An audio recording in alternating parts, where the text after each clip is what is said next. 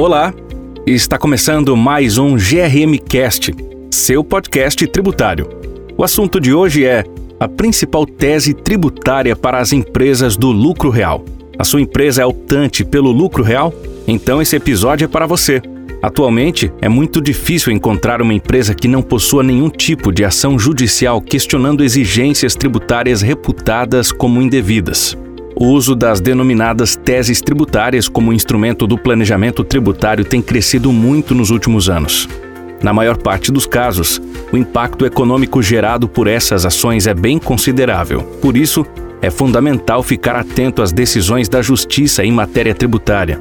Algumas teses são aplicáveis a quase todos os contribuintes, como é o caso daquelas relacionadas ao INSS. Outras variam de acordo com a atividade do contribuinte ou sua opção fiscal. Dentre as teses aplicáveis às empresas optantes pelo lucro real, uma tem se destacado por sua relevância econômica: a não insistência, a não incidência do IRPJ e da CSLL sobre as subvenções estaduais. Muitas empresas optantes pelo lucro real são também beneficiárias de incentivos tributários estaduais relacionados ao ICMS, como é o caso do crédito presumido. Esses benefícios são denominados pela legislação como subvenções estaduais. De acordo com a legislação, essas subvenções podem ser excluídas da determinação do lucro real e, portanto, da base de cálculo do IRPJ, desde que o valor correspondente ao benefício fiscal seja mantido em uma conta de reserva de lucro, sendo utilizado para a absorção de prejuízos ou aumento do capital social.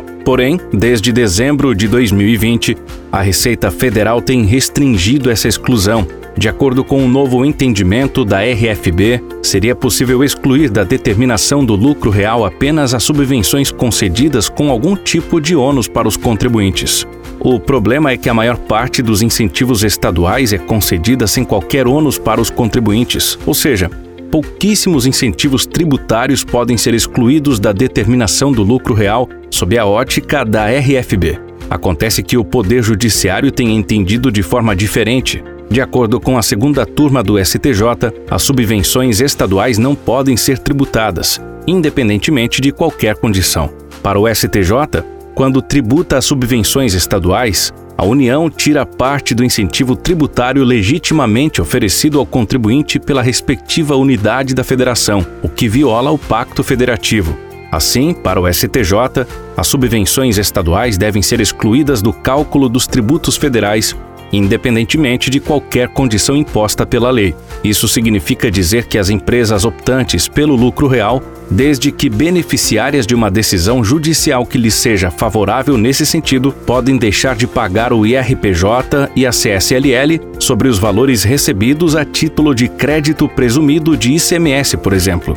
Por hoje é isso. Espero que você tenha gostado. Segue a gente nas redes sociais no ADVGRM e acesse o nosso site grm.com.br para ler mais conteúdos sobre esse e outros assuntos. Muito obrigado e até a próxima!